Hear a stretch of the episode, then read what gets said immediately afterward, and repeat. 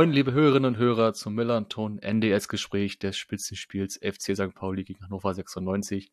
Das Spiel endete vor einem ausverkauften Millantor-Stadion torlos. Aktuell haben wir 21 Uhr, also eineinhalb Stunden nach 19.10 Uhr und knapp 24 Stunden nach dem Spiel.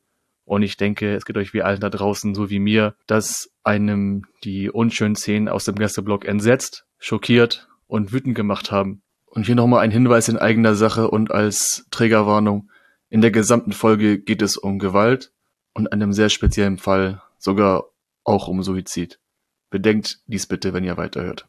Es gab viel Fake News und unnötige Gerüchte, die auf den asozialen Medien verbreitet worden sind und wie der FC St. Pauli heute so schön in ihrer Stellungnahme geschrieben haben, anonyme Social Media Konten sind keine Quelle für Berichterstattung. Darüber werden wir sprechen, aber nicht jetzt, sondern gehen chronologisch vor. Aber noch eine Bitte an alle, die hier zuhören. Beteiligt euch bitte nicht an solchen Gerüchten, solche schwachsinnigen Fake News, nicht zu kommentieren oder zu teilen. Denn warum sollten Personen auf Twitter oder sonst wo kurz nach solchen Szenen, die nicht mal fünf Minuten her sind, Ahnung haben, was genau im Gästeblock passiert ist. Also so ein Dummsinn, den ich heute lesen musste, das ist unfassbar. Aber komm, wir verschieben es auf später. Chris, sorry für meine Einleitung. Ich wollte es eigentlich nur sehr kurz halten, aber da mir die Geschichte gestern noch ähm, auch nicht mehr sammeln zumute ist oder mich sehr runterzieht, ähm, wie wir es im VDS gemacht haben. Also erstmal moin. Moin Luca. Ich grüße dich. Ich freue mich heute wieder hier sein zu dürfen. Anonymität ist immer scheiße. Anonymität schützt häufig Täter. Anonymität in Social Medias, online, in Foren führt immer dazu, dass Leute viel Dummfug glauben, ungestraft schreiben zu dürfen. Von daher hast du die absolut richtigen Worte gewählt und ich freue mich, dass wir jetzt erstmal das Spiel aufarbeiten und dann zu dem unschöneren Teil des Abends kommen. Wie war denn dein Spieltag gestern? Also ich sehe mich, also ich habe ein Spiel gesehen, wo ich sagen muss, äh, es war grauenvoll. also es war äh, nicht schön. Vom Ergebnis her nehme ich das so, wie es passiert ist, gerne mit, weil ich sagen muss, über die 90 Minuten war St. Pauli die bessere Mannschaft, ähm, hat für deutlich mehr Gefahr vorm Tor gesorgt. Euer, euer Said oder wie, wie der junge Saad, Mann heißt, Saad. Saad, genau, hat für eine Menge Unruhe gesorgt, ähm, war immer ein Unruheherd äh, am Strafraum. Von unserer Seite aus gab es wenig bis keine Aktivitäten vor eurem Gehäuse. Und somit muss man sagen, je länger das Spiel ging, so speziell so ab Mitte der zweiten Hälfte, umso unruhiger wurde ich auch, weil ich das Gefühl hatte, dass St. Pauli sich immer mehr äh, mit dieser Lauerstellung ähm, anfreunden kann und immer gefährlicher wird in seinen Aktionen. Und ich bin Hannoveraner, ich kenne Hannover seit vielen, vielen Jahren, ich weiß, wozu wir imstande sind. Und wir sind immer imstande für ein spätes, dusseliges Tor, für ähm, einen katastrophalen Fehler. Damit habe ich gestern gerechnet und somit muss ich froh sein aus sportlicher Sicht, dass das so nicht äh, passiert ist. Und wie gesagt, wenn Düsseldorf jetzt morgen nichts einfährt, ähm, haben wir den Abstand auf den HSV verkürzt. Ihr habt euren äh, Abstand auf den HSV ausgebaut. Somit wären wir dann beide Sieger. Wie hast du das Spiel verfolgt? Zu Hause, vom Fernseher. Ich hatte dir ja schon gesagt, dass ich ähm, so gut wie nie auswärts fahre. Jetzt hatte ich auch noch zwei andere Handicaps. Äh, gestern hatte ich Hochzeitstag. Ähm, heute hat mein Sohn, äh, danke, heute hatte mein Sohn seinen zweiten Geburtstag. Hallo äh, Glückwunsch. Ich habe Grippe, ich habe Rufbereitschaft, äh, also eigentlich tausend, tausend äh, Probleme auf einmal. Ähm, und somit war der heimische Sessel für mich der beste Ort, wo man sich das Ganze antun konnte. Und ähm, das ist wahrscheinlich auch der Grund, weswegen meine Zahnbürste heute Morgen noch Zähne hatte zum Putzen das, was wir dann später sehen mussten, ist halt tatsächlich auch eine reine Bestätigung von dem, was ich dir erzählt habe, warum es Gründe gibt, dass ich nicht auswärts oder nur sehr, sehr ungern und sehr, sehr selten auswärts fahre. Dazu kommen wir noch später. Du hast auf Sieg getippt, aber Hand aufs Herz, war das, was du oder dein 96-Fanumfeld so reingehört hast, realistisch? Muss ja nicht. Also erstmal war es von, von Selbstbewusstsein durchtränkt, vielleicht auch vom Hauch Größenwahn. Ähm, ich habe dir ja auch den versprochenen Screenshot geschickt mit meiner 25-Euro-Wette. Es hat nicht sollen sein. Äh, für mich im Spielverlauf war es relativ früh äh, erkennbar, dass es wahrscheinlich nichts werden wird. Von den reinen, von den reinen Rahmenbedingungen im Vorfeld bin ich nach wie vor davon überzeugt, dass es eigentlich äh, möglich gewesen wäre, auf St. Pauli zu gewinnen. Jetzt hatten wir natürlich ähm, das Manko, dass unser bester Torjäger äh, sich relativ kurzfristig noch vorm Spiel abmelden musste. Sidi Teuchert ist ausgefallen. somit äh, bestand dann unser Sturm aus Harvard Nielsen und ähm, unserem äh, Jungspund, unserem äh, äh, Nicolo Tresoldi, der eigentlich auch ein ganz gutes Spiel gemacht hat, fand ich. Ich äh, die gelbe Karte, die er bekommen hat, konnte ich nicht so nachvollziehen. Äh, ich habe tatsächlich äh, keine Berührung in dem Moment gesehen, äh, war aber für mich okay, weil wie gesagt, es war ein hitziges Spiel. Wir, also gerade Hannover hat das auch sehr körperbetont geführt, finde ich. Also wir waren in einigen Aktionen ähm, haben wir versucht, St. Pauli deutlich auf die Socken äh, zu steigen. Äh, Halstenberg hätte schon früh gelb kriegen können. Äh, unser Kunze hat relativ früh eine gelbe Karte gekriegt, die absolut verdient war. Wir haben schon versucht, euch ähm, körperlich zu beeindrucken und so ein bisschen, glaube ich, die Lust am Spiel zu nehmen. Ähm, euer Trainer war auch mich, also von, von der Ferne, aus der Ferne war er fuchsteufelswild, also hat das auch wahrgenommen, hat auch viele Zweikämpfe entsprechend kommentiert. Aber in der Gesamtschau entstand dadurch für mich so ein bisschen der Eindruck, dass Hannover versucht, das Spiel eher kaputt zu machen, als es auf Augenhöhe offen auszutragen, also auf spielerischem Niveau. Also die erste Hälfte lässt sich ja relativ schnell zusammenfassen. Also was man so gesehen hat, haben ja beide Mannschaften schon mit gleichem System gespielt. Beide haben ja relativ hoch gepresst, auch das habe ich von Hannover auch so wahrgenommen. Hat man ja zu Beginn ja gut gesehen. Also ich fand, ihr hattet den besseren Start, danach schon sehr zurückgezogen. Es gab auch nur zwei Torschüsse und beide halt von uns und ihr hattet keinen einzigen Torschuss. Das habe ich auch noch nie gesehen. Genau. Ich habe mich, glaube ich, in der in der Sendung äh, vor dem Spiel über Eintracht Braunschweig lustig gemacht und über die Expected Goals. Auch zu ähm, Recht zu Recht, absolut zu Recht. Und ähm, habe halt, das hatte ich zwar nicht gesagt, aber Braunschweig hat im gesamten Spiel halt einen Torschuss abgegeben. Ob der aufs Tor selber ging äh, oder nur in die grobe Richtung, weiß ich gar nicht mehr. Ähm, und nun muss ich sagen, sind wir ähnlich aufgetreten. Äh, die dickste Chance in der ersten Halbzeit ähm, hattet ihr mit, ich glaube, Eggestein war das der einmal mhm. völlig frei. Äh, also wo auch die Zuordnung bei Hannover überhaupt nicht gepasst hat. Also Bright R&B, der eigentlich eine fantastische Saison spielt und der neben Halzenberg richtig aufblüht und der ihm anscheinend eine Menge Sicherheit gibt, ähm, steht da viel zu weit weg und ähm, ja, er bringt ihn gut aufs Tor. Zieler hält den äh, gut, wie gesagt, aber die mit Abstand dickste Chance hattet ihr in der ersten Halbzeit. Und, und tatsächlich, das war's aber dann auch. Also hast absolut recht. Da kam nicht viel von beiden Seiten. Es gab ja auch relativ wenig Durchkommen von beiden Seiten, ne? Also auch, klar, bei uns ist die Defensive mittlerweile, ist, glaube ich, die beste Defensive der Liga. Aber auch ihr habt das relativ dicht gemacht, ne, weil ihr wisst, was wir offensiv auch mittlerweile bieten können. Ihr hattet schon, also das habe ich auch bei vielen Gegnern letzter Zeit, auch ich glaube Schalke hat das relativ oft gemacht, erstmal hinten dicht und dann, wenn der Moment da ist, Konter einfahren und dann ordentlich äh, wie heißt man schön, den Wespenstich verteilen.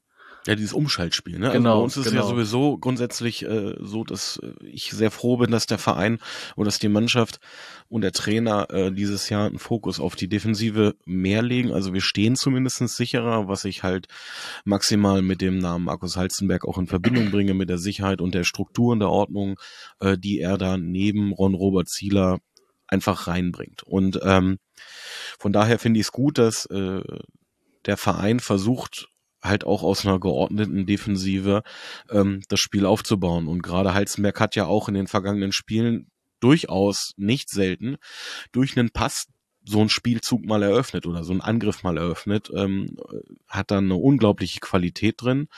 Ähm, von daher bin ich erstmal froh, dass wir halt auch schauen, dass wir sicher stehen.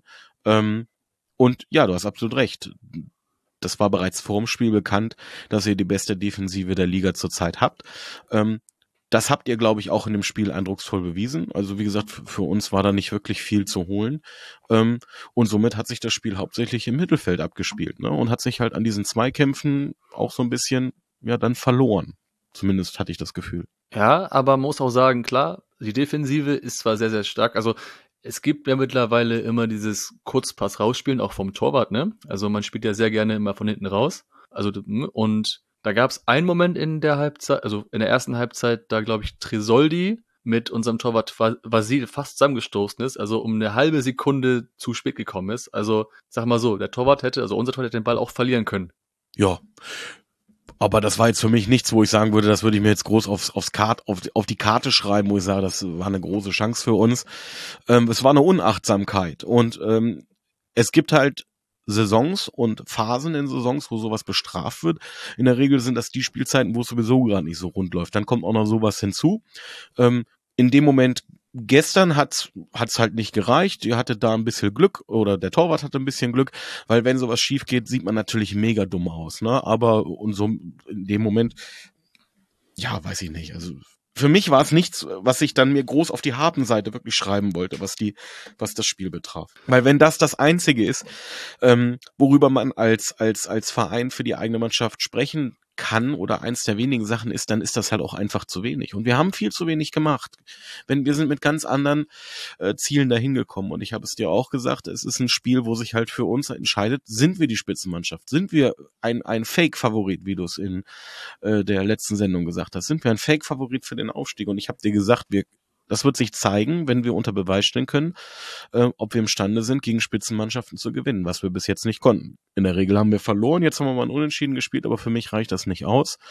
Und somit ähm, sind wir dann vielleicht doch noch nicht so weit, wie ich das mir erhofft habe. Ihr habt ja nächste Woche Hertha, ne? Äh, ich glaube, ja, müsste, müsste hinhauen. Also wir spielen zu Hause, glaube ich, gegen Hertha BSC, das stimmt. Genau, also die führen gerade gegen den KSC mit 2 zu 1. Die haben gerade das Spiel gedreht.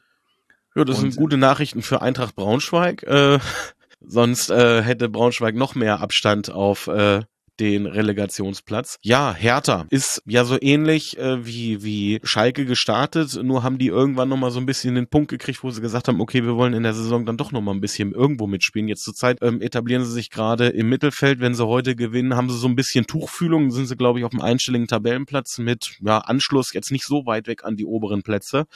Ähm, von daher muss man dann sagen, nächste Woche für uns auf jeden Fall ein Sechs-Punkte-Spiel, weil wir halt gegen eine Mannschaft spielen, äh, die wahrscheinlich wahrscheinlich im Laufe der Saison da oben noch mit reinstechen wird im Gegensatz zu Schalke und somit dann genau eine von den Mannschaften ist, die man schlagen muss, wenn man tatsächlich unter den ersten drei, vier, fünf Plätzen am Ende der Saison landen möchte. Unser Tim, unser Taktikexperte Tim, hat ja heute Mittag einen Artikel veröffentlicht, mit wo ein Absatz lautete, viel Druck, wenig Ertrag. Ich denke mal, das kann man so stehen lassen. Und ich habe aufgehört zu lesen bei dem ähm, Satz oder bei dem ähm, Wort asymmetrische Fünferkette. Da klappt mir die Ohren zu. Da habe ich weiter gelesen. Das war Fremdsprache für mich, habe ich gar nicht verstanden. Obwohl, ich möchte nochmal, du hast sehr oft Halzenberg angesprochen. Es war wieder schön, ihn wieder am Millantor zu sehen nach so vielen Jahren. Und du hast ja gesagt, letzte, also in der, in dem, im VDS, er musste zum Rapport.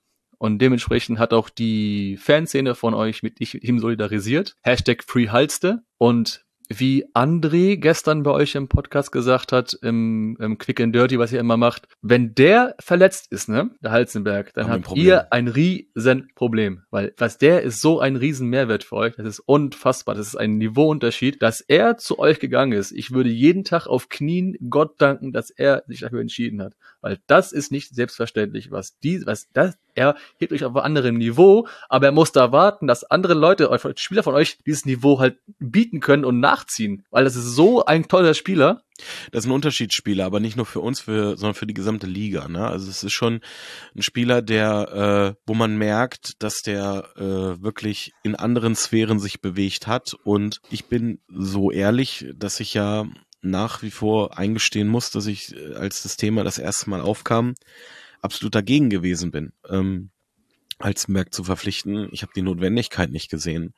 Äh, lag aber halt daran, dass ich mir nicht vorstellen konnte, dass Halzenberg in der Dreierkette in der mittleren äh, Verteidigerposition spielt, sondern ich befürchtet habe, dass er halt, so wie er es bei Leipzig häufig gemacht hat, über den linken Verteidiger gegangen ist. Und wir hatten zu dem Zeitpunkt mit Derek Köhn und wie gesagt, ich wiederhole mich, deswegen mache ich es kurz. Wir haben da halt äh, Perspektiven gehabt. Ich kann nur äh, in tiefster Demut gegenüber dem Spieler auftreten und sagen, es tut mir leid, dass ich so blind war und äh, den Spieler so abgewertet habe. Vielen, vielen Dank, lieber Marcel, dass du so viel Liebe für deine Heimat hast, dass du wahrscheinlich deutliche Gehaltseinbußen in Kauf genommen hast, ähm, um hier nochmal an der Leine Fußball spielen zu dürfen. Und ähm, ich glaube, neben Ron Robert Zieler ist es wirklich unser Unterschiedsspieler im Kader. Jetzt habe ich auch wieder verstanden, was du mit, mit an der Leine immer meinst. Naja, dass ich dir das erklären muss. Also Luca, wir standen Ja, ich direkt, bin nicht Hannoveraner. Also, ich muss wir waren beim SC Elite, da war die Leine quasi ein Steinwurf. Du hättest das leere Bier rüberschmeißen können, wäre es gelandet. Wir sind über die Leine gelaufen, um zum Stadion zu kommen. Ja, stimmt. Das, ja, ich vergesse das immer. Und wieder. ihr müsst alle über die Leine laufen, wenn ihr ins Stadion kommen wollt, liebe St. Paulianer. Ne? Also es sei denn, also Ja, wenn ihr über den Fischerhof kommt, über den Bahnhof oder über die Straßenbahn, dann lauft ihr über eine Brücke und das da unten ist die Leine. Ehrfurcht. Nein, totaler Blödsinn. Äh, muss man nicht wissen, wenn man nicht aus der Region kommt. Ähm, und es ist halt immer ein nettes Wortspiel. Genauso wie wir treffen uns unterm Schwanz. Aber das erkläre ich euch mal anders. Nee, aber das weiß ich sogar. Das Ah, weiß okay, ich sogar. alles das klar. weiß ich sogar. Weil mein Patenonkel ist Hannoveraner und ich war oft genug da bei ihm. Und da meinte er, ja, wir treffen unterm Schwanz, hat er mir erklärt, es ist ja diese eine Pferdestatue da vor dem Bahnhof, auf dem Genau, Bahnhof von- in Hannover, genau, und da treffen wir Genau, uns. von Ernst August. Ja, ja, das weiß ich. Genau. Das ist halt, äh, der, der, Arsch vom Zossen reicht halt genau auf den Eingang vom Hauptbahnhof und äh, der hebt halt nur mal seinen Schweif so ein bisschen an und da unter der oder neben dem Sockel von der Statue kann man halt wunderbar stehen und das ist halt unterm Schwanz und da trifft man sich halt, wenn man Hannoveraner ist Oh. und in der Region Hauptbahnhof äh, Freunde treffen möchte. Genau, also ich weiß, ne, ich, ich merke schon selber hier, wir es ist fußballerisch gibt's halt wenig zu bieten, deswegen re- reden wir auch über Leine und den Pferdeschwanz äh, am Bahnhofsplatz. Aber ein Punkt will ich ja noch sagen, oder ja zwei. Ich habe äh, mir geschrieben, der erste richtige Torschuss von 96 war in Minute 78. Ja, wer war das? Kannst du mir das noch sagen? Das kann ich dir wirklich nicht mehr sagen. Ich glaube nämlich sogar, dass ich äh, in der Wiederholung hieß es der erste richtige Schuss. Ich, ich schaue jetzt mal fix, ob ich da irgendwas sehe. Äh, nö. 78. Minute. Nielsen verschleppt das Tempo, hm, hm, Schuss des Angreifers wird zur Ecke abgefällt. Ach du lieber Himmel. Na gut, wenn wir das als Torschuss dann werten wollen, also dann wird's wirklich, dann haben wir wirklich nicht viel, zumindest aus Hannoveraner Seite, äh, zu besprechen, was das Spiel betrifft. Ähm, wie ich gesagt habe, äh, lieber Luca, ich, ich hatte mir mehr erhofft und ich glaube, oder ich, ich bilde mir auch ein, dass es vielleicht hätte anders laufen können, wenn wir mit äh, Sadie Teuchert unseren besten Knipser auf dem Platz gehabt hätten. Ähm, auf der anderen Seite muss ich aber auch sagen, wir haben halt relativ früh, und das kann man halt auch nicht an einem Spieler festmachen, halt eine, eine, eine, eine, taktische Ausrichtung gehabt und die schien halt diesmal über den Kampf, über den Körper äh, zu kommen. Und ähm, offenbar waren wir halt eher darauf aus, euch in eurem Spielaufbau zu, zu hindern und äh, zu behindern und ähm, haben halt dabei vernachlässigt, eigene Chancen zu kreieren, ein eigenes ähm, Spiel aufzubauen. Ärgerlich. Aber wie gesagt, ein Punkt auf des Gegners Platzes. Wir haben äh, Tabellen, also beim Tabellenführer einen Punkt mitnehmen, kann man so auch stehen lassen am Ende. Ja, ich denke mal, das war euch umso wichtiger, diesen Punkt halt zu holen. Wenn du halt merkst, wenn in Minute 80 Ron Robert Zieler anfängt auf Zeit zu spielen, dann weißt du schon, wohin die Reise geht. Und bevor wir das Thema Fußball jetzt mal komplett abschließen, weil mehr ist halt auch wirklich nicht passiert. Ist halt jetzt ein Punkt gewesen. Und es gab noch eine Sache. Es war gestern der 10. November und das war der 14. Todestag von Robert Enke. Robert Enke, ich denke mal, allen Fußballfans oder allen Menschen da draußen ist noch klar, was passiert ist. Es war die zweite Hälfte, also zu Beginn der zweiten Hälfte, der Gästebereich hat eine große Fahne mit der Aufschrift Unvergessen gezeigt. Also für die, die es jetzt nicht wissen, ähm, für den 14. Oberstag von Robert Enke. Es war eine schöne Aktion und wie es sein Podcast-Kollege Tobi so schön gesagt hat, und ich möchte ihn nochmal kurz zitieren, ein Hinweis darauf, dass man bitte seine Augen und Ohren offen hält und auch die Herzen öffnen, dass da Menschen in unserem Umfeld sind, die Hilfe brauchen und lasst uns verhindern, dass man den Weg wählt, den Robbie gewählt hat. Und hiermit möchte ich nochmal auf die Initiative Sankt Depri hinweisen. Wir wissen, dass es schwer ist, um Hilfe zu bitten, aber die Initiative St. Debris bietet dir eine Hand und du musst nur zugreifen. Also sprich sie an. Im Fanladen St. Pauli an jedem dritten Donnerstag des Monats ist eine Möglichkeit zur Information, zum Austausch und zur Beratung für Depressive, vermeintlich Depressive und Angehörige von Betroffenen, aber auch sowie weitere Interessierte. Finde ich schön, dass es das in eurem Verein so, so eine Bühne findet. Äh, wichtig, dass Menschen dort Hilfsangebote gegeben werden und ähm, somit muss man sagen, wahrscheinlich ist es dann ein Spiel bei einem Verein gewesen, wo es schön ist zu sehen, dass er das zu schätzen weiß, dass es dieses Problem gibt, dass es Menschen mit diesen Problemen gibt. Und ähm, ich fand es sehr schön zu hören gestern im Stadion auch, dass es durchaus einen Robert Enke Gesang gegeben hat und äh, die Choreo fand ich auch schön. Es ist in Hannover auch 14 Jahre danach ähm, jedes Jahr eine große Sache. Also du merkst das wirklich in den sozialen Medien, du merkst es im Fanlager selber, dass Leute bedrückt sind, dass ähm, man wieder anfängt darüber nachzudenken, dass auf, dass auch alte Emotionen wieder so ein bisschen hochfahren von dem, was man damals erlebt hat. Ich meine, diejenigen unter uns, die schon ein, zwei Tage älter sind, werden sich vielleicht auch daran erinnern, wie das Ganze damals halt auch medial Aufmerksamkeit gefunden hat, dass es eine Beerdigung gab, die äh, im Stadion live gezeigt wurde, wo auch nicht nur gute Entscheidungen getroffen wurden. Also man hätte die Mannschaft damals viel mehr davon abgrenzen müssen. Ähm, aber es hat halt, es war halt ähm, etwas, was es so bis zu dem Zeitpunkt noch nicht gegeben hatte. Es war halt ein Tabuthema, ähm, was erstmalig gebrochen wurde. Man muss ehrlicherweise sagen, dass äh, die Worte, die damals von vielen Verantwortlichen gewählt wurden, leider nicht so nachhaltig die Wirkung entfaltet haben, wie es man, wie man es damals vielleicht erhofft hat.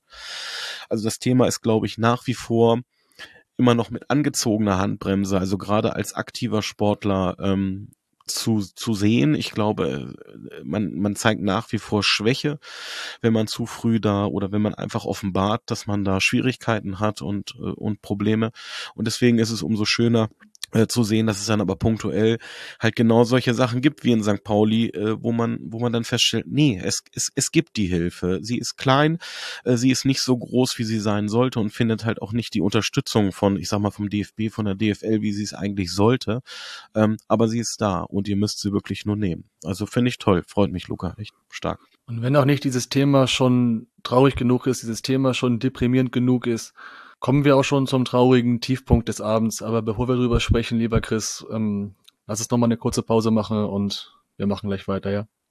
Ding Dong Werbung für unseren Partner, die Kelvide Kreativbrauerei aus Hamburg. Und Kelvide hat sich was Besonderes einfallen lassen.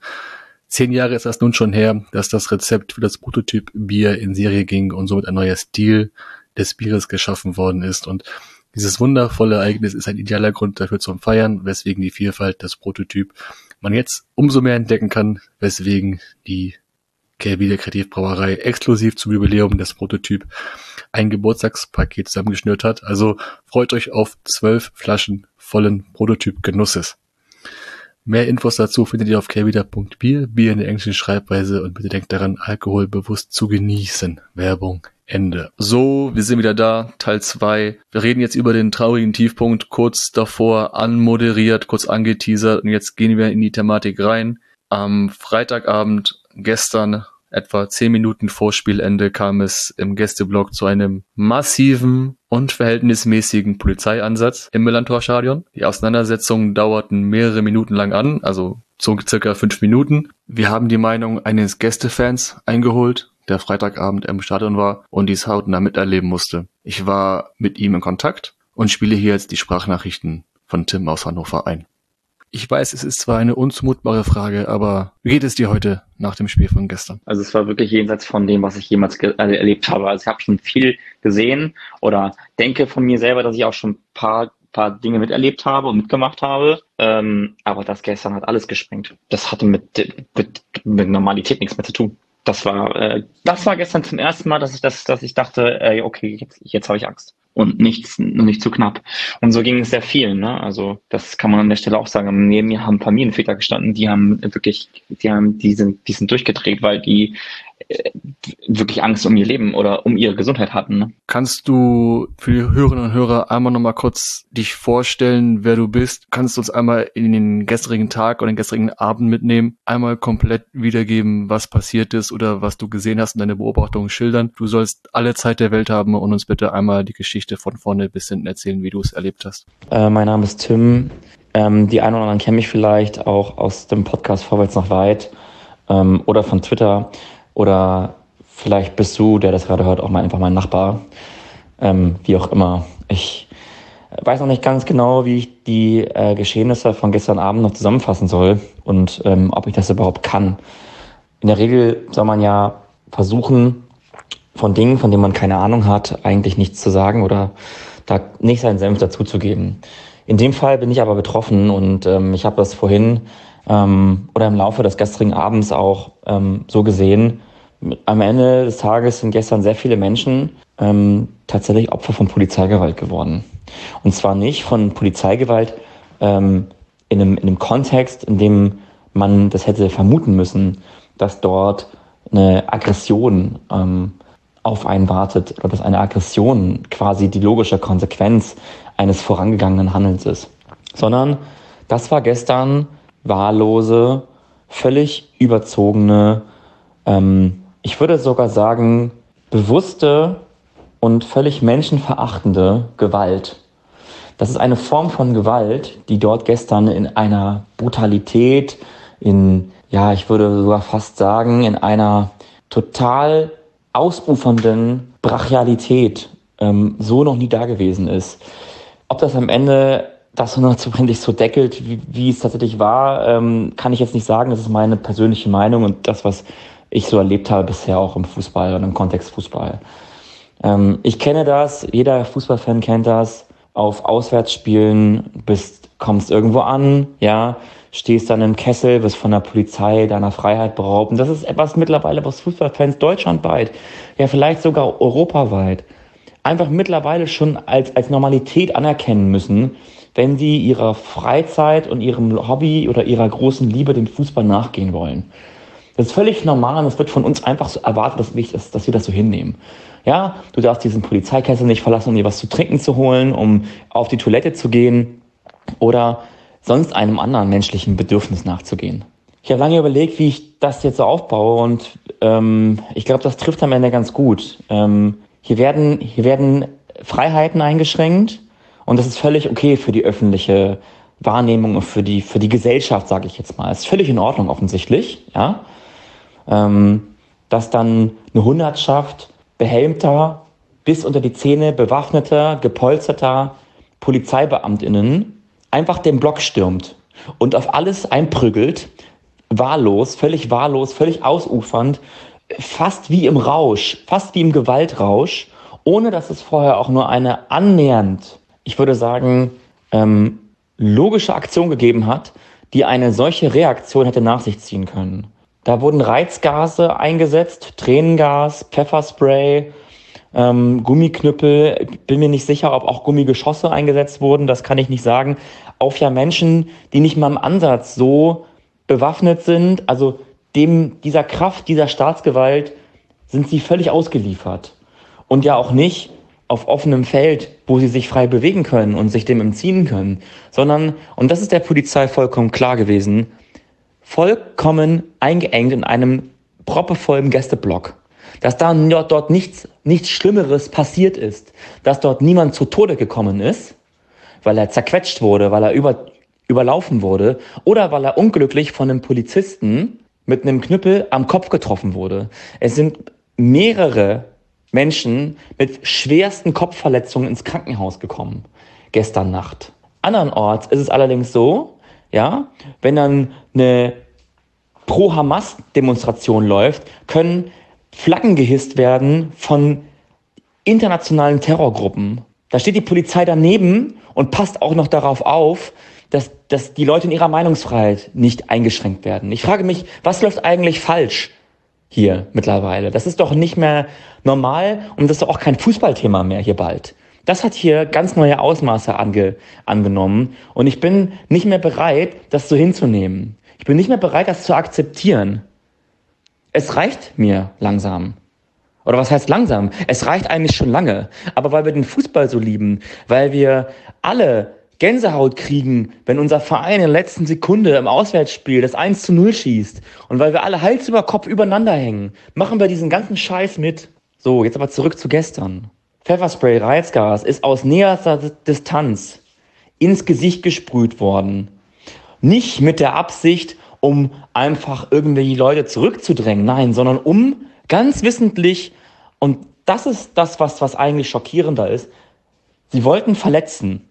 Sie wollten. Das, das genau war das Ziel. Es ging nicht darum, eine Situation ähm, ja, zu deeskalieren, um Schlimmeres zu verhindern. Ja, von uns hatte keiner eine Atomrakete dabei, übrigens, gestern. Ja, nicht mal Pyrotechnik wurde gezündet, es war gar nichts.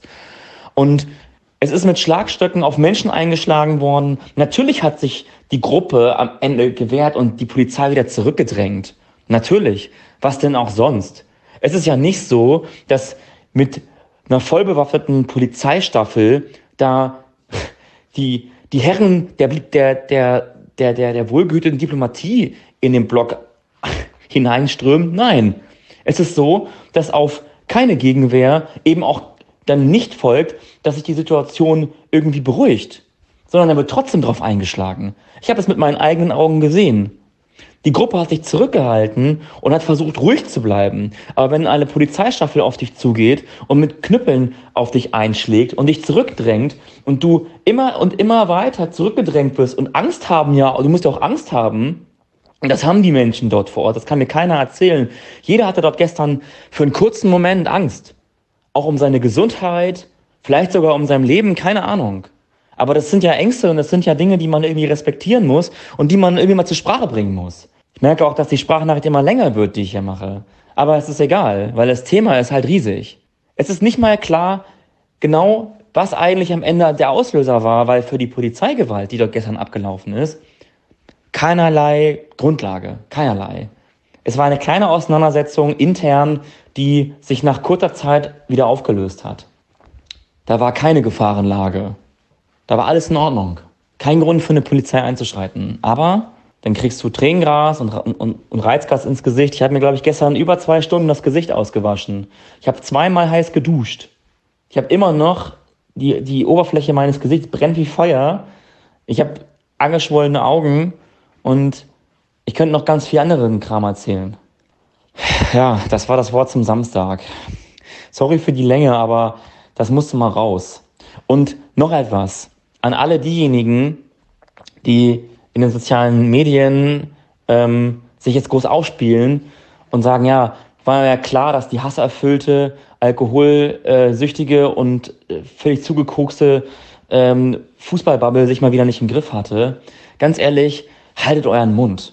Ihr wart nicht dabei, ihr habt keine Ahnung, wovon ihr redet. Und wenn ihr den Unterschied zwischen Meinung und Ahnung nicht kennt, dann seid ihr disqualifiziert für Debatten, wo es ums große Ganze geht. In dem Sinne wünsche ich allen ähm, Opfern von Polizeigewalt gestern natürlich gute Besserung. Hoffe, dass ihr alle bald wieder auf dem Damm seid und dass ihr keine bleibenden Schäden davon trägt. Und ich wünsche allen St. Pauli-Fans und allen Fußballfans für dieses Wochenende und für alle Zukunft eine gewaltfreie, restliche, tolle, sportlich erfolgreiche Saison. Und ich wünsche mir den Aufstieg von Hannover 96 in die erste Fußball-Bundesliga. Damit ähm, von mir, ja, der Gruß zum Wochenende. Ähm, macht's gut, passt auf euch auf, seid lieb zueinander. Ähm, und 96 Allee, ähm, ja. Also, ich bin sehr, sehr schockiert. Ich habe eine Gänsehaut von deiner Erzählung gekriegt. Ich wünsche dir eine gute Besserung. Ich wünsche dir trotzdem, dass du die Geschehnisse von gestern gut verarbeiten kannst. Ich wünschte oder ich wünsche allen verletzten Hannoveranerinnen und Hannoveranern eine gute Besserung. Ich wünsche dir gute Besserung nochmal und vielen Dank für deine Zeit. Wir hören uns.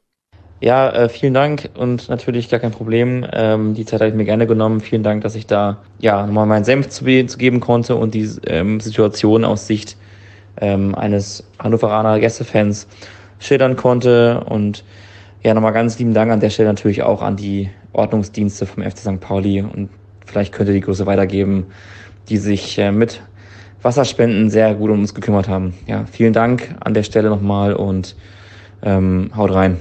Ciao. Wow, das war richtig harter Tobak. Echt eine Gänsehaut. Ich bin schockiert. Gerade auch für mich jemand, der sehr, sehr oft auswärts fährt, der immer, ich würde mal sagen, so in dem Bereich sich aufhalten würde, wo die Szenarien geschehen sind, weil ich gerne jemand bin, der aktiv mitsupportet, der mithüpft und mitunterstützt und ähm, Fahnen schwenkt und sonst Sache macht. Aber jetzt nicht nur ich, wenn ich daran denke, dass mein Papa zum Beispiel, der jetzt 60 ist, ungefähr auch 80 Prozent der Auswärtsspiele des F. St. Pauli auch mitfährt, der aber auch in dem Bereich stehen könnte, wo die Polizei Pfefferspray hingesprüht hat oder da der Tumult so von links nach rechts ging, dass es jeden hätten treffen können, dass jeder hätte einen Schlagstock abkriegen können. Jeder hätte Pfefferspray in die Augen kriegen können. Jeder hätte, keine Ahnung, sonst was sehen können, weil, weil eine Panik ausgebrochen ist. Das hat ja Tim ja auch gesagt. Es ist, Leute wurden panisch, sind dann über einen Zaun geflüchtet oder sind in den Innenraum geflüchtet, weil der Druck gerade so groß wurde, weil die Polizei da reingerammelt ist. Aber gesagt, darüber reden wir gleich noch mal ein bisschen ausführlicher. Ähm, Chris, wie hast du es gesehen? Wie hast du es wahrgenommen? Ähm, also erstmal muss ich sagen, dass ich auch äh, sehr beeindruckt bin von dem, was Tim gerade berichtet hat. Ich habe das im Fernsehen natürlich komplett anders erstmal wahrgenommen. Es war eine Unruhe im Stadion. Du hörtest das auf einmal, während der Fokus noch auf dem Spiel lag, dass es von den Rängen auf einmal Pfiffe gab, äh, Unruhe und dann kam halt das erste Mal dieser Schnitt auf den äh, Gästeblock, wo man sah, dass äh, halt eine große Auseinandersetzung zwischen einzelnen Personen stattfand. Du sahst, äh, dass die Hannoveraner offenbar sehr hektisch versuchten, ihre Zaunfahnen einzuholen. Deswegen war ich dann im Nachhinein von dieser ersten ähm, These, von dieser ersten Vermutung, dass es sich um einen versuchten Zaunfahnenklau gehandelt haben könnte, ich habe das zumindest erstmal nicht ausgeschlossen. Ähm, was aber sofort klar war oder was sofort ersichtlich war, ist, dass mit einer unglaublichen Härte dort vorgegangen wurde. Du sahst, dass Schlagstöcke eingesetzt wurden, du sahst Pfefferspray aus diesen großen Kartuschen, fast Feuerlöscher ähnlich. Ähm, und du sahst halt ähm, pure Gewalt und dass Menschen die letztendlich in dem Moment eingefärcht sind und keine Fluchtwege haben, dass diese dann in wahrscheinlich blanker Panik versuchen, über Zäune zu klettern, äh, sich aus solchen Konfliktsituationen rauszulösen. Das stimmt traurig, das stimmt bedenklich und man mag sich nicht ausmalen, wie man sich selber in so einer Situation gefühlt hätte. Und gerade Menschen, vielleicht, wenn du so selber deinen Vater beschreibst mit 60, wo man sagen muss, äh, klettert Papa noch über den Zaun oder äh, kriegt er dann, weil er vielleicht auch gar nicht mitkriegt, was hinter ihm passiert, dann auf einmal irgendwas in den Rücken, äh, stürzt unglücklich und wird seines Lebens nicht mehr glücklich. Ähm, ich find's sehr, sehr schlimm. Und man hat ja auch Bilder gesehen von stark blutenden Menschen, die dann weggeführt wurden. Ähm, Platzwunde, ne? Platzwunde ja, am Kopf habe ich noch gesehen. Man hörte im Nachhinein von Menschen, die hinter den Blöcken auf der Wiese behandelt wurden, von mehreren Menschen, die mit Krankenwagen in die umliegenden Krankenhäuser mit schwersten, und ich meine jetzt mit Absicht das Maximum, mit schwersten Kopfverletzungen ähm, dort äh, weggefahren werden mussten, behandelt werden mussten. Ähm, und dann frage ich mich, wenn denn der Auslöser wirklich so sein soll. Und ich bin bei polizeilicher Berichterstattung vorsichtig, weil es ist natürlich schwierig, ähm, Konfliktparteien unmittelbar nach so einem Geschehen nach ihrer Meinung zu fragen, weil natürlich gibt es immer zwei Sichtweisen, es gibt zwei verschiedene Versionen. Aber was uns die Vergangenheit gelehrt haben sollte, ist, dass auch die Polizei manchmal bei ihrer öffentlichen Darstellung dann manchmal so einen Nebensatz vergisst oder so Teile der Wahrheit mal irgendwo so hinter der, hinter der, Tribüne, hinter der Tribüne runterfallen und den Weg nicht mehr äh, in die Pressemitteilung finden. Und ähm, selbst wenn es so gewesen sein sollte, dass es sich um einen internen Zwist gehandelt hat, um eine Auseinandersetzung körperlicher Natur unter äh, einzelnen Fans und ein Fan zu Boden gegangen sein soll, der dann mit Fußtritten traktiert sein soll oder traktiert worden sein soll, ähm, hörte ich dann von nicht wenigen Quellen auch, äh, dass dieses Szenario aber längst beendet war. Und die Frage ist ja auch, ob ich dann zwingend in der Pflicht bin, behelmt mit 30 Leuten mit Krawall in diesen Block reinzugehen. Und äh, du, lieber Luca, hast mir ja gestern äh, auch diverse Videos aus dem Stadion geschickt, wo man dann auch im Verlaufe gesehen hat, dass es auch vor dem Block Aufläufe oder Querläufe gab von der Polizei, wo dann großflächig mit äh, Pfefferspray in dem Block gewirkt wurde, teilweise auch in Bereiche, wo gerade gar keine aktive Konfrontation zu sehen war. Vielleicht nur, weil aus der Richtung ein Bierbecher geworfen wurde, wo ich sagen muss, hu, Verhältnismäßigkeit, schwierig. Und ich glaube, der Gipfel ist tatsächlich dann erreicht, wenn man heute die äh, Mitteilung liest, das hast auch du mir geschickt äh, vom äh, GDP-Sprecher, dass durchaus sogar erwägt worden sei, Schusswaffen einzusetzen. Da frage ich mich dann wirklich, wo das Ganze hätte hinführen können welcher Maßstab bei der Bewertung von solchen Sachen tatsächlich angewandt wird, wenn ich äh, von vornherein davon ausgehe, dass ein behelmter, gepanzerter Polizist mit Schlagstock, mit Pfefferspray von vornherein in einer ganz anderen körperlichen Überlegenheit in so eine Auseinandersetzung geht, als äh, ein Fußballfan, der eine Sturmhaube vielleicht trägt, der im, also jetzt von seiner Sicht aus, besten Fall vielleicht noch einen Quarzhandschuh trägt oder, oder einen Mundschutz. Ähm, das ist schon heftig. Das äh, waren Bilder, die ich so schon lange nicht gesehen habe, die mich maximal verstört haben und ähm, die Konsequenzen haben müssten, wenn sie denn welche hätten. Definitiv, aber dies wird, es wird es leider keine geben. Leider. Nö. Das ist ja nun auch nicht das erste Mal, und damit meine ich nicht nur deutschen Fußball, es ist nicht das erste Mal, dass es ähm, überharte Polizeieinsätze gibt. Man hörte ja aus dem Spiel Bochum-Köln heute, dass es auch dort zu einem unverhältnismäßigen äh, Polizeieinsatz gekommen sein soll. Ähm, aber wir können, also ich finde es natürlich schön, dass sich äh, die Fanszenen da auch solidarisieren untereinander. Ich finde es ganz, ganz toll, was die äh, St. Paulianer Fans ähm, gemacht haben, als sie davon Wind bekommen haben, nämlich dass sie den Support eingestellt haben, dass sie diesen Einsatz ausgepfiffen haben, dass sie ihren Unmut lautstark dagegen öffentlich gemacht haben.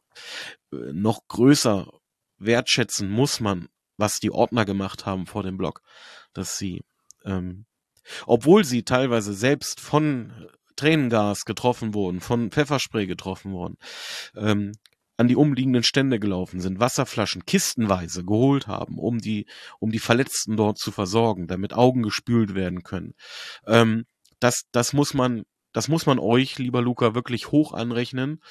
Und wir haben uns darüber im Off unterhalten. Ich bin etwas beschämt, ähm, dass ich ganz ehrlich sagen muss, ich bin mir nicht sicher, ob ihr diese Solidarität von uns auch in unserem Stadion erfahren hättet. Das glaube ich halt auch. Also ich weiß halt oft genug, es kam oft genug vor, dass wir und dass wir uns mit dem gegnerischen Verein solidarisiert haben. Zum Beispiel Hansa war da auch mit drin. Ich denke mal, die Hörerinnen und Hörer wissen noch, als Hansa 500 Karten gekriegt hat, nicht angereist ist, nur eine Demo gemacht hat in Hamburg und die Südkurve für fünf Minuten leer geblieben ist. Diese Solidarität, die wir in der Südkurve auch oft genug mit den gegnerischen Fans auch haben. Ich bin mir sehr oft nicht sicher, ob wir diese gleiche Solidarität, die man eigentlich unter Fans haben sollte, weil Polizei ist nochmal ein anderer Gegner als, ich sag mal, Hannover 96 selbst, ein Fan. Wir haben, wir haben dieselben Leiden, wir haben dieselben Schmerzen, wir haben dieselben Hoffnungen, wir, also wir sind halt Fans. Und wir sind sehr oft mit Strapazien konfrontiert. Das, was Tim auch im Interview oder eben in der ähm, im Kurzinterview auch gesagt hat, man wird gekesselt in der fremden Stadt, man darf nicht immer Bier holen gehen, man darf nicht mehr auf Klo gehen, man wird mal man wird wie viel zusammengefercht, man hat weniger Freiheiten, man wird schikaniert. Und gerade so, jetzt mal unabhängig davon, ob jetzt ich zu Antifa-Hooligans abfeier oder so oder eine linke politische Haltung habe, was halt oft uns, ich sag mal, uns zum Nachteil ausgelegt wird, weil wir ja, ach, die linken Zecken sind so. Ja, es macht euch auf jeden Fall landesweit zum Feindbild, das muss man ganz ehrlich so sagen. Ne? Und ähm, ich bin mir oft nicht sicher, so, war, also, das ist etwas, was in meinen Kopf auch sehr oft nicht reingeht, so, ne? Weil wir oft fanpolitisch so viel gemeinsam haben. Jetzt, klar, wir machen viel mehr jetzt für die Seenotrettung, das habe ich gar nicht erwähnt, die Choreo für die Seenotrettung, also ist kein Verbrechen, war jetzt äh, als Intro der Südkurve zum diesem Spiel gestern. Es war, es geht für viele linke Projekte, es geht für alles Mögliche, ne, was wir tun. Wir sind halt nicht nur, klar, wir lieben unseren Verein, aber machen auch, auch andere Sachen auch aufmerksam. Und wenn das uns da zum Nachteil ausgelegt wird, dass sich manche Fans hier mit uns nicht solidarisieren, obwohl wir uns mit denen solidarisieren, ich hatte ja. sagt das ja auch nicht ohne Grund. Also wie gesagt, dass es auch durchaus beschämend ist, so diese eigene Vermutung zu haben, dass, dass wenn das im Niedersachsenstadion passiert wäre, dass ich mir nicht sicher bin, ob es, ob dieser, dieser Sturm des Blockes durch die Polizei nicht von unserer Seite oder von Teilen der Szene beklatscht worden wäre. Finde ich, find, macht macht was Komisches mit mir, gerade wenn man halt weiß, ähm, was die betroffenen Personen dort durchleben mussten und wie willkürlich und brutal das Ganze halt wirklich vonstatten gegangen ist. Definitiv. Also wenn wir nochmal zurück auf die Geschehnisse im Gästeblock gehen, also die Polizei Hamburg hat in ihrer Pressemitteilung gesagt, dass um 20.04 Uhr bislang ähm, das aus nicht geklärten Ursachen eine Auseinandersetzung im Gäste-Fanblock kam, wo eine männliche Person erheblich attackiert ist und fortwährend, als dieser am Boden lag, getreten worden ist. Wir haben diese Schubserei, Auseinandersetzung auch von drüben aus gesehen. Mein Kollege links von mir, der da stand, hat mir auf Schulter geklopft und gesagt, guck mal, die drüben, die hauen sich gerade. Und dann haben wir rübergeguckt und haben uns erstmal so, ich, ich will nicht sagen so, halb Kopf geschüttelt, halb beömmelt. Guck mal, die sind Platz drei, was ist jetzt deren, was ist jetzt deren Problem? Aber dadurch, wenn man Hannover die Szene, also ich bin jetzt kein Szenekenner so, ich höre auch nur das von, ich höre, ich, also ich höre halt nur viel davon. Gerade auch früher die alten Ultras, wenn die drauf waren und die neue, ich sag mal, die neuere Fanszene, die es aktuell gibt, dass es da immer noch viel Konflikte gibt. Also in letzter Zeit, ich glaube beim Derby war es ja auch so, kannst du gleich nochmal dazu was sagen, ähm, dass es da auch zu neueren, neue Gru neuere Gruppierungen und auch gerade jetzt, weil es ja diese Allianz gibt, also hauptsächlich geht es um die Gruppe Westhannover. Westhannover ist aktuell mit sehr, sehr viel mit der Gruppe Hamburg Süd vom HSV, von unserem Stadtnachbarn befreundet, alliiert, wie man das auch nennen kann.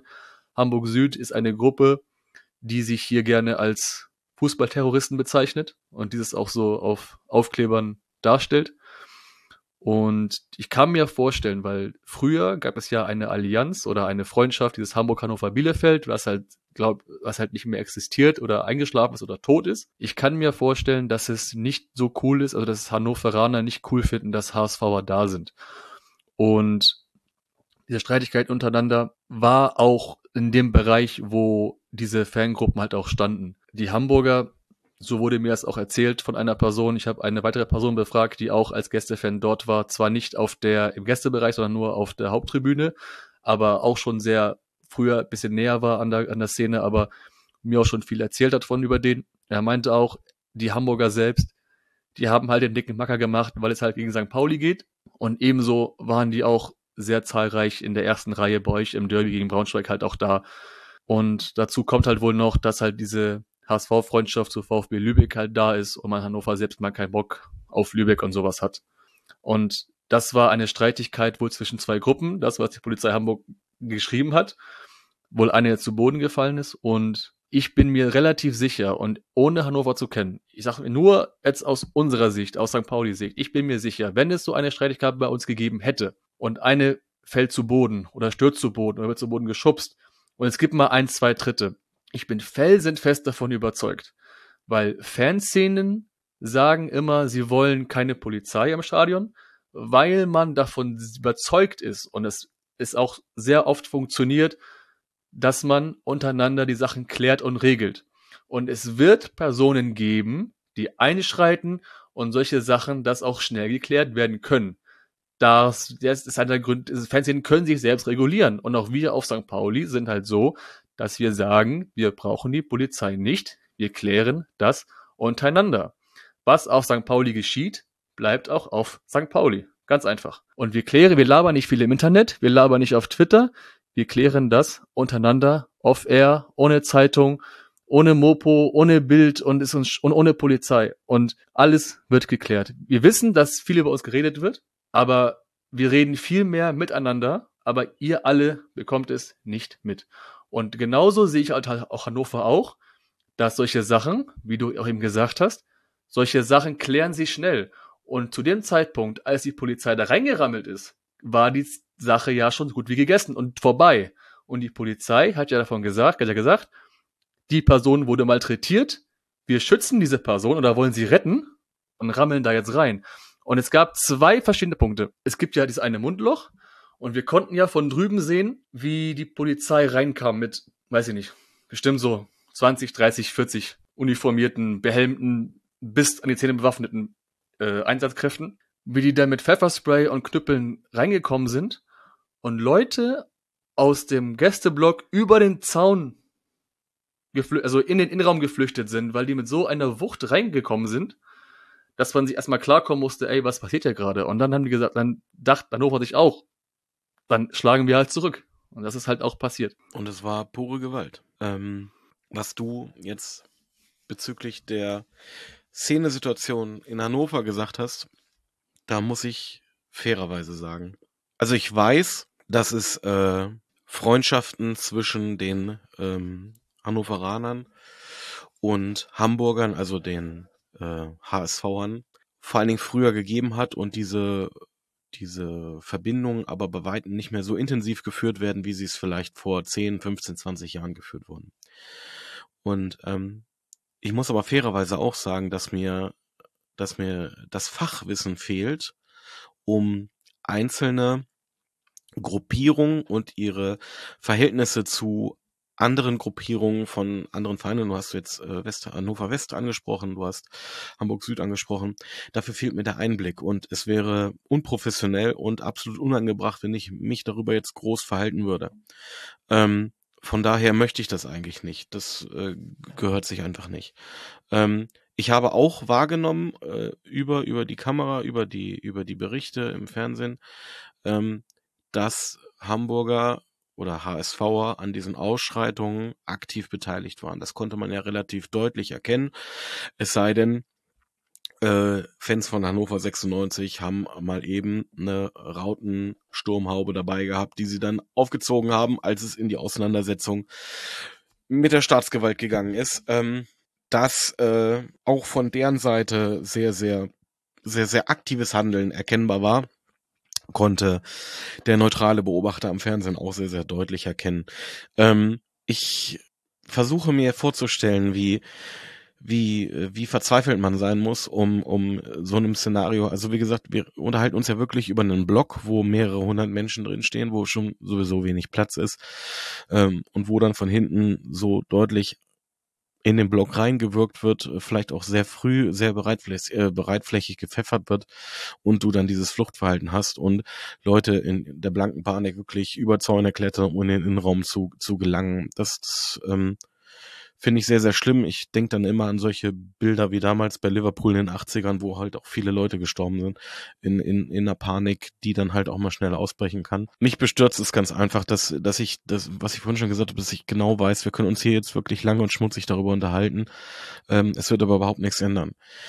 Weil neben der Tatsache, dass halt ähm, die Polizei ihren Einsatz in der gesamten Härte, wie er stattgefunden hat, äh, legitimieren wird, fehlt es halt auch einfach an Möglichkeiten, Täter zu identifizieren. Und das ist ein Problem, das wissen wir seit vielen, vielen Jahren. Und es wird seit vielen, vielen Jahren gezielt ähm, verhindert, Täter in Ausübung ihrer, ihrer Staatsgewalt zu identifizieren. Ähm, die Kennzeichnung von Polizisten erfolgt einfach nicht, zumindest nicht in dem Ausmaß, dass es möglich ist, Person genau zu identifizieren. Ich, die, die Argumentation, äh, warum das nicht passieren soll oder darf, ist Hanebüchen, das ist totaler Blödsinn.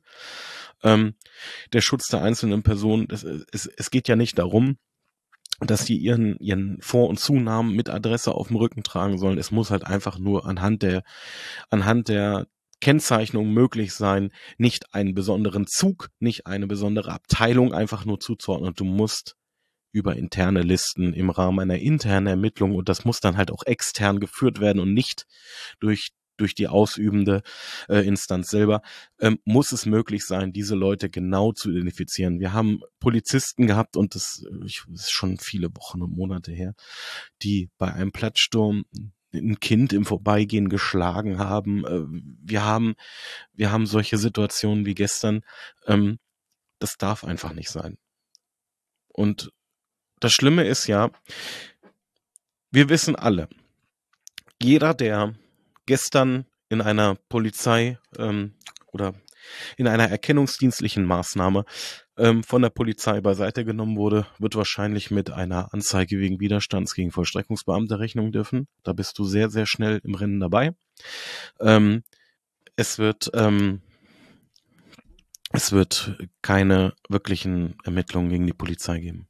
Das stimmt leider, das stimmt leider. Und hierzu, liebe Hörerinnen und Hörer, ich empfehle euch noch die Pressemitteilung der Fanhilfe Hannover. Das ist auch genauso geschrieben, was wir von drüben aus der Südkurve aus beobachten konnten.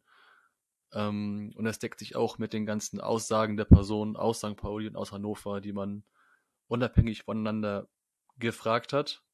Und ebenso, ähm, weil das Gerücht aufkam und es ist sehr faszinierend oder auch irgendwie auch schockierend. Ich meine, man kommt vom Stadion nach dieser ganzen Geschichte nach Hause und es gibt Leute, die haben nichts Besseres zu tun, als YouTube-Videos zu machen über Auseinandersetzungen in Stadien. Und dann wird einfach eine Geschichte erzählt von mutmaßlichen Fahnenklauversuch von St. Pauli-Seite, wo ich mal so überlegt habe, warte mal, das kann von vorne bis hinten nicht stimmen. Schon gar nicht im Gästebereich, weil es ist die Hülle des Löwen. Wenn der da lebend rauskommt, also gerade alleine, das ist, wenn dann wäre das, wär das richtig dumm organisiert. Zweitens, sagen, also wir an sich, es gibt ja, es gab ja in der Vergangenheit sehr oft dieses, ich äh, bin, ich bin ein Undercover-Ordner, also ich bin ein Ordner, ich als Ordner und klaue dann die Zaunfahne, was halt, keine Ahnung, in Köln viel gemacht wurde oder Gladbach, was sie da untereinander sehr, sehr häufig gemacht haben, so. Das ist die Theorie, habe ich bei im Ordnungsdienst nachgefragt, die da vor Ort involviert waren und auch bei unserem Fanladen, beim Fanprojekt. Diese Theorie des Bannerklaus, ähm, Fahnenraubs ähm, ist halt falsch, ist Fake News. Punkt. Hat es nicht gegeben. Die Aussage ist, dass als die Polizei reingerammelt ist, da hat jeder wie wild die Fahnen gepackt und ähm, Fahnen eingepackt und jetzt keiner wusste, wer was hat. Also es wurde sich auf die Fahnen gestürzt, in Sicherheit gebracht und dann gab es ein bisschen Chaos, weil man halt nicht genau klar war, so was Sache ist. Und man sieht ja auch in den Videos, es wurde ja von Sekunde eins da draufgehalten, als diese Streitigkeit und dann halt war. Und es gibt ja Videos, das kann man ja mittlerweile ja auch gucken im Internet. Ich muss euch keinen Blödsinn erzählen, weil ihr alle wisst ja, die kennt die Videos. Wenn man genau hinguckt, die ganze, die ganze, die HSV-Fahne, die war ja ganze Zeit da, um die es halt ging. Angeblich würden St. Pauli-Fans auf diese Fahne scharf sein. Ja, kann ja meinetwegen sein, aber man sieht ja, die wurde ja nicht angefasst. Später hat einer der Vorsänger oder so die Fahne genommen und die nach innen gereicht. Also daran kann es nicht, kann's nicht, äh, kann's, kann's nicht gewesen sein.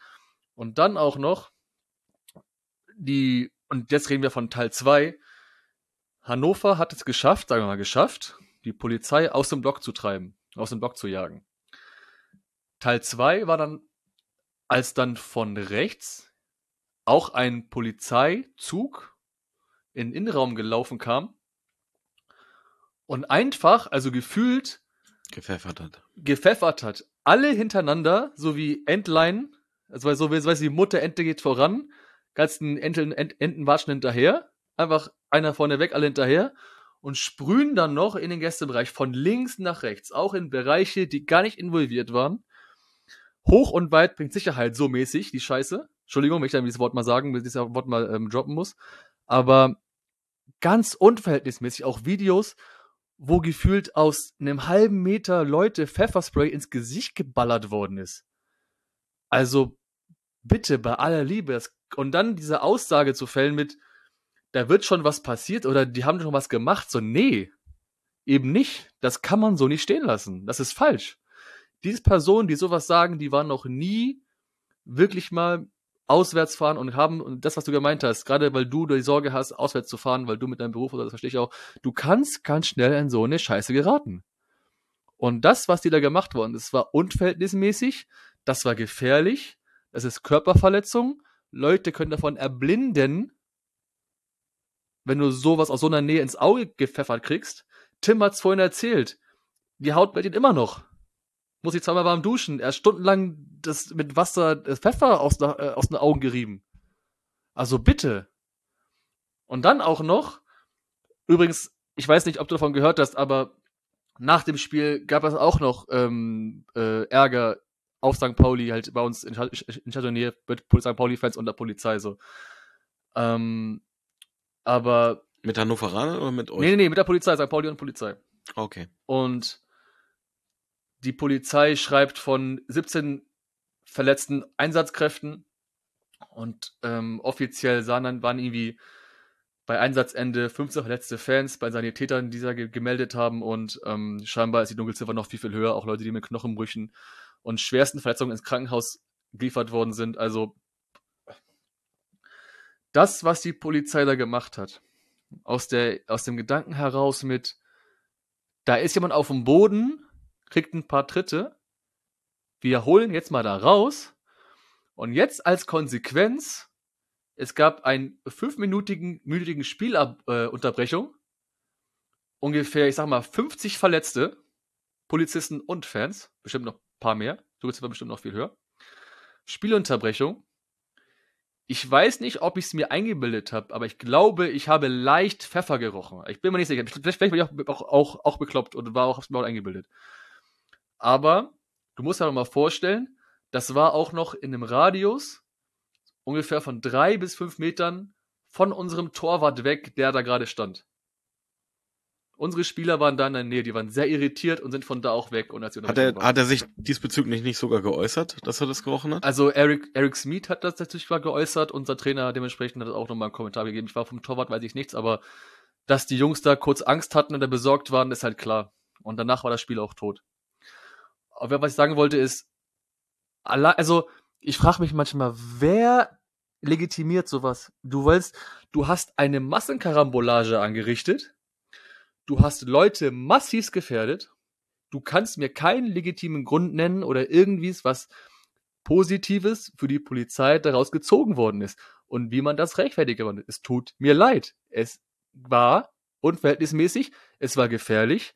Menschen hätten auch, wie du meintest, Massenpanik, Hazel und sowas und Hillsborough haben wir, ich, ne, war vor meiner Zeit, aber man kennt die Bilder, was mittlerweile schon passiert ist. Und das war, also, und selbst wenn man da, wenn man da in der Pressemitteilung der Polizei halt schreibt, ja, ähm, die Toiletten und Waschbecken wurden wir demoliert, ja, es ist scheiße. Natürlich ist das scheiße. Es ist mittlerweile bei uns äh, gang und gäbe auf St. Pauli. Dynamo, keine Ahnung, HSV und äh, Hansa sowieso. Jetzt also aber auch. Braunschweig, Braunschweig hat eine Woche davor bei uns das halbe Stadion auseinandergenommen im Gästeblock und da ist kein Polizist reingelaufen. Ne? Also und die haben Plexiglas zerschlagen, die haben das komplette, äh, die kompletten Sanitärbereiche äh, aus den Wänden gerissen. Die haben, ich glaube, sieben oder acht komplette Sitzreihen äh, aus den Bodenverankerungen rausgerissen und unter dem Jubel und dem Beifall der Masse während des Spiels noch wie, wie, wie so ein, wie so ein Stage-Diver nach vorne getragen und, und, und nach unten geworfen.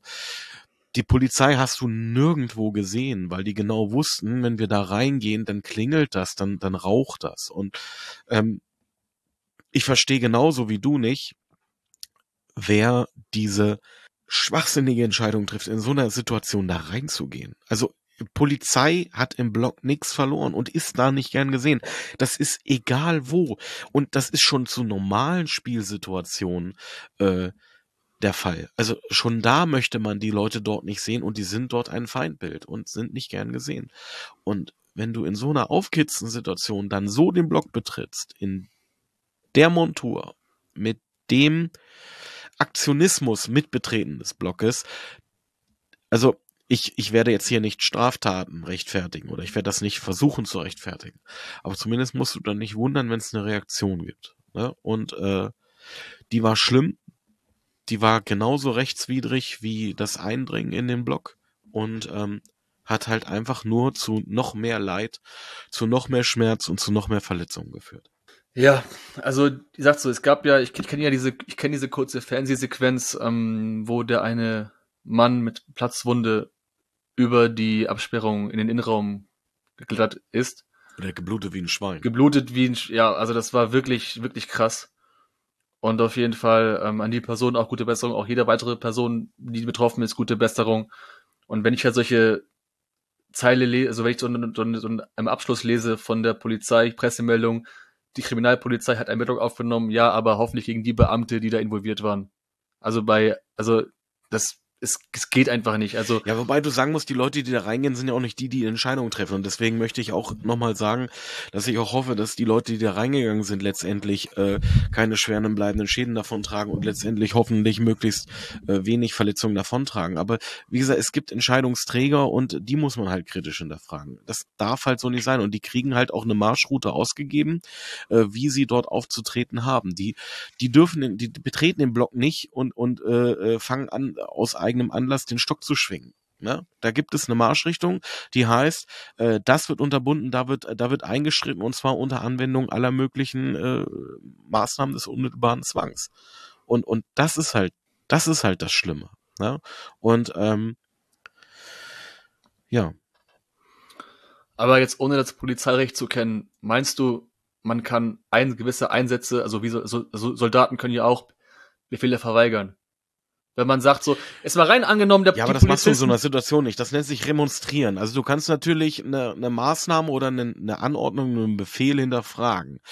Äh, da kannst du remonstrieren und kannst sagen, ich glaube, das ist nicht rechtmäßig, das ist nicht in Ordnung, aber letztendlich, wenn dir dann gesagt wird, du hast das zu tun, dann musst du das trotzdem ausführen. Oh, das ist ganz, ganz hart, ein ganz, ganz hartes Thema. Ähm, auf jeden Fall auch mal ein großes Lob nochmal an unseren Ordnungsdienst, wie Tim das vorhin gesagt hat, die immer mit genügend Wasser da standen und die Fans versorgt haben. Richtig großes Kino, großes Vorbild und auch von unserer Seite aus volle Solidarität an die Betroffenen. Ich würde mich freuen, wenn wir uns das nächste Mal sehen, wenn wir uns über ein fantastisches 3 zu 2 unterhalten können. Mir völlig scheißegal für wen jetzt erstmal. Ähm, Fallrückzieher-Tor hier, Flugkopfballtor äh, Tor dort, äh, fantastische äh, Flankenläufe. Der Spieler, der mit 18 Jahren das erste Mal eingewechselt wird, schießt auch noch den entscheidenden Treffer. Das wäre so ein Spiel, worüber wir uns das nächste Mal unterhalten können, Luca. Ähm, vielleicht als Ausgleich für das, das, das heutige Zusammentreffen.